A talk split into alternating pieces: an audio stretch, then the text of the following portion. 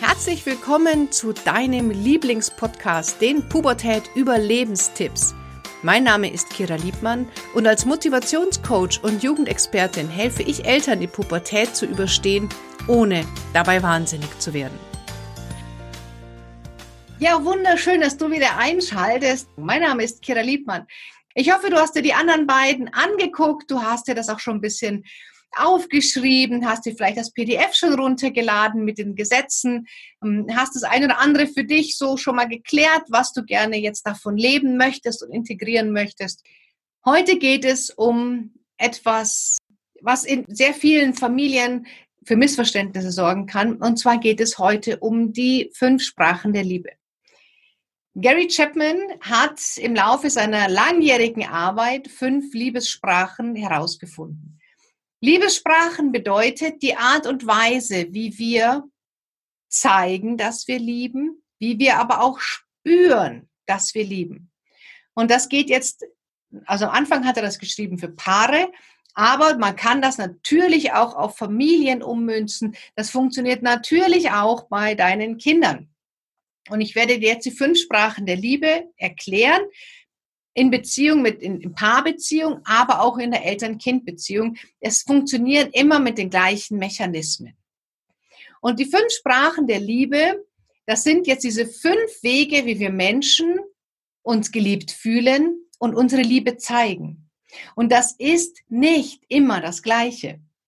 Sehr viele Menschen benutzen einen Kanal, um zu zeigen, dass sie lieben, haben aber einen anderen Kanal, bei dem sie empfangen, dass sie lieben. Ich werde dir gleich noch ein paar Beispiele bringen, ähm, auch aus meinem Leben, dann weißt du, was ich damit meine. Aber fangen wir doch mal an mit der ersten Liebessprache. Das ist die Sprache von Lob und Anerkennung. Bei dieser Sprache geht es darum, also Menschen, die in dieser Liebessprache empfangen oder senden, denen ist das gesprochene Wort sehr wichtig. Denen ist es wichtig zu hören, ich liebe dich, das hast du toll gemacht, du bist der Einzige für mich. Mensch, es ist großartig, ich bewundere dich dafür. Also für diese Menschen ist das gesprochene Wort sehr, sehr wichtig. Egal, ob das dein Partner, deine Partnerin oder dein Kind auch ist. Es gibt Kinder, denen ist diese Lob und Anerkennung von den Eltern ganz, ganz wichtig. Und die tun alles, dass sie ja gelobt werden, ähm, weil das für sie, dann fühlen sie sich wirklich geliebt. Also ich bin zum Beispiel auch jemand, es ist für mich wichtig, dass mein Partner zu mir sagt, Kira, das hast du toll gemacht, ähm, ich liebe dich. Oder auch eben, ja, wenn ich, wenn, wenn Kunden zufrieden sind, ja, ist eine Weiterempfehlung, freue ich mich wahnsinnig. Aber ich merke so dieses Feedback, dass es, dass es ihnen gefallen hat, ist für mich schon auch sehr, sehr wichtig. Also Lob und Anerkennung ist der eine Kanal, in dem man sendet oder empfängt oder beides. Der zweite ist Zärtlichkeit. Es gibt Menschen, die sind gar nicht so, denen sie, die vertrauen den Worten nicht, weil es ihnen vielleicht nicht so wichtig ist. Für die ist Zärtlichkeit, Berührungen, Intimität viel, viel wichtiger. Du merkst das, wenn da bei deinem Partner das so ist, dass er dich immer in den Arm nehmen möchte, dass er dich berührt, dass er deine Nähe sucht, dass Kinder kuscheln, ja, eh viele äh, kleinere Kinder kuscheln noch sehr, sehr viel. Aber du merkst es, wenn dein Kind vielleicht noch ein bisschen mehr kuschelt und mehr mit dir die Nähe sucht, als nur das Sicherheit in dem Moment ähm, von dir braucht. Das ist Zärtlichkeit. Dann kommen unsere Kinder in die Pubertät und dann ist es leider so, dass die dann von uns nicht mehr so angelangt werden wollen. Wenn aber die Liebessprache von deinem Kind Zärtlichkeit ist, dann versuch das zumindest ganz subtil mal über die Haare zu streichen, am Arm fest zu, ähm, anzufassen, über die Schulter zu streichen. Ganz, ganz leicht, am besten so, dass es vielleicht auch niemand mitbekommt, um deinem Kind auch immer wieder zu zeigen, hey, ich bin für dich da und ich liebe dich. Also, zweite Liebessprache, Zärtlichkeit. Dritte Liebessprache, Hilfsbereitschaft. Bei der Hilfsbereitschaft, da habe ich jetzt noch nicht so den Unterschied machen können zwischen Männern und Frauen. Hilfsbereitschaft ähm, tritt dann auf, wenn zum Beispiel du immer für den anderen was tust. Ja, wenn du kochst und da bist und hilfst und dich aufopferst und dem anderen dadurch zeigst, hey, ich liebe dich. Mein, mein, mein Mann ist zum Beispiel so, dass ähm, seine Liebessprache im Geben ist Hilfsbereitschaft, im Nehmen ist Zärtlichkeit. So, ich bin jetzt einer, der braucht Worte. Das war am Anfang ein bisschen schwierig, weil mein Mann nicht der große Redner vom Her ist. Ja, wenn da 100 Worte am Tag gesagt sind, kann er damit auch mal leben. Na, der muss nicht die ganze Zeit quasseln.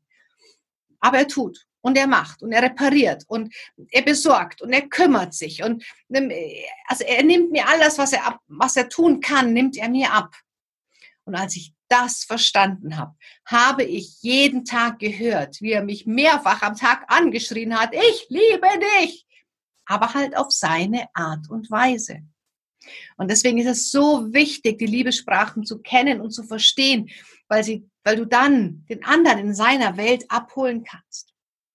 Wenn ich also weiß, mein Mann geht's nicht so gut und seine, er fühlt sich am meisten geliebt durch Berührung, ja, dann kuscheln wir halt zusammen oder ich berühre ihn oder ich umarme ihn, weil ich weiß, das ist das seine Liebessprache. Damit kann ich ihm mehr geben, wie jetzt zum Beispiel mit Lob und Anerkennung. Das ist zwar auch nett, aber fühlt sich ganz, ganz anders an wie umarmen.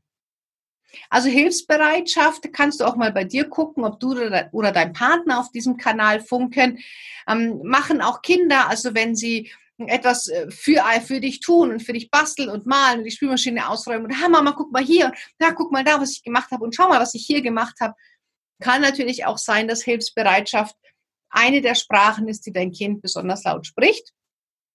Und auch hier geht es darum, das Ganze anzuerkennen.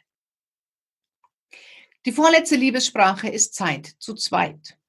Auch das, wenn jemand Zeit mit dir verbringen möchte, ist eine Sprache der Liebe. Und bei Zeit zu zweit geht es nicht darum, Ratschlag zu geben. Zeit zu zweit ist volle Konzentration, volle Aufmerksamkeit, ähm, sich komplett dieser einen Aufgabe widmen, diesem Menschen widmen. Also nicht nebenbei Fernsehen gucken, nicht nebenbei Handy gucken, sondern jetzt gibt es nur dich und dein Kind oder dich und deinen Partner. Und du hörst zu. Du gibst keinen Ratschlag. Du gehst nicht auf Lösungssuche. Du gehst nicht, ähm, machst keine Verbesserungsvorschläge. Kritik komplett fehl am Platz, sondern bei Zeit zu zweit geht es darum, da zu sein, anzunehmen, einfach zu sein, dem anderen zuzuhören, ähm, für ihn da zu sein. Das ist für mit Zeit zu zweit. Also wenn du ein Kind oder einen Partner hast, der Zeit zu zweit als seinen Hauptkanal hat, dann geht es hier nicht darum, immer eine Lösung zu finden, sondern es geht darum, die Gemeinsamkeit zu genießen, ohne dass man vielleicht mit einer besonders großartig kreativen Lösung aus diesem Gespräch herausgeht. Und die letzte Liebessprache sind Geschenke. Auch das ist etwas, ähm, wenn jemand sehr viele Geschenke bekommt oder auch Geschenke macht, dass das die Art ist, hey, ich liebe dich. Also das ist zum Beispiel tatsächlich, also ich habe es auch erst nicht geglaubt, eine meiner Liebessprachen meinen Kindern gegenüber. Bei, mein, bei meinem Mann nicht so. Also man kann auch hier durchaus differenzieren. So kommuniziere ich mit meinem Partner, so mit meinen Kindern. Und meine Liebessprache bei den Kindern ist tatsächlich immer wieder auch Geschenke. Also ich liebe es, meinen Kindern kleine Geschenke zu machen. Und dann sehe ich, dass es ihnen gut geht, dass sie sich freuen. Und das macht dann mich auch glücklich. Das ist eine meiner Liebessprachen. Also wir, wir sprechen ja oft in jeder Sprache so ein bisschen, aber es gibt meistens einen Hauptkanal. Und natürlich ist nicht der Hauptkanal Geschenke. Also ich überhäufe sie jetzt nicht, ja, und hab, wir haben hier keinen Spielzeugladen im Kinderzimmer. Aber ich merke, dass ich es durchaus gerne mache, meinen Kindern mal Geschenke mitzubringen. Bei meinem Mann ist es dann eher, dass ich ja in die Hilfsbereitschaft oder Zärtlichkeit, also da kann man immer wieder unterscheiden. Das heißt nicht, dass es nur diese eine Liebessprache gibt, wir sprechen oft alle, sind aber manchmal taub auf dem einen oder anderen Kanal. Also wenn du das Gefühl hast, du verstehst deinen Partner nicht, wenn du das Gefühl hast, du verstehst deine Kinder nicht, dann schau erst mal, welche Sprache sprechen sie und welche spreche ich. Und kann ich die Kinder in ihrer Welt oder den Partner überhaupt abholen? Nehme ich das überhaupt wahr? Wäre ich also nicht in der Lage, die Hilfsbereitschaft meines Mannes als das zu verstehen, was es ist, nämlich seine Art und Weise, mir zu zeigen, dass er mich liebt, dann weiß ich nicht, ob wir heute noch zusammen wären, weil ich immer das, dieses, diese große prosaischen Liebesbekundungen ähm, vermissen würde und das Gefühl hätte, der liebt mich gar nicht, weil er sagt mir nicht, dass er mich liebt. Doch, sagt er, aber nicht auf die Art und Weise, wie ich es höre, sondern auf seine Art und Weise. Und das such doch mal bei deinem Kind. Und das such mal bei deinem Partner. Welchen Kanal sprichst du oder welch, über welchen Kanal funkst du? Über welchen Kanal empfängst du? Welchen nutzt dein Partner? Welche deine Kinder?